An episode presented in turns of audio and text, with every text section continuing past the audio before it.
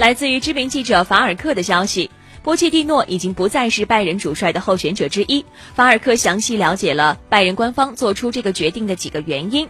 首先，俱乐部仍然想要坚持一个准则，那就是他们的教练应该会说德语。第二，波切蒂诺缺乏足够清晰的战术风格，这也是高层决定的原因之一。第三，海因克斯的意见目前仍然被拜仁的方面所看重，而海帅对于任命波切蒂诺作为新帅这个计划并不感到幸福。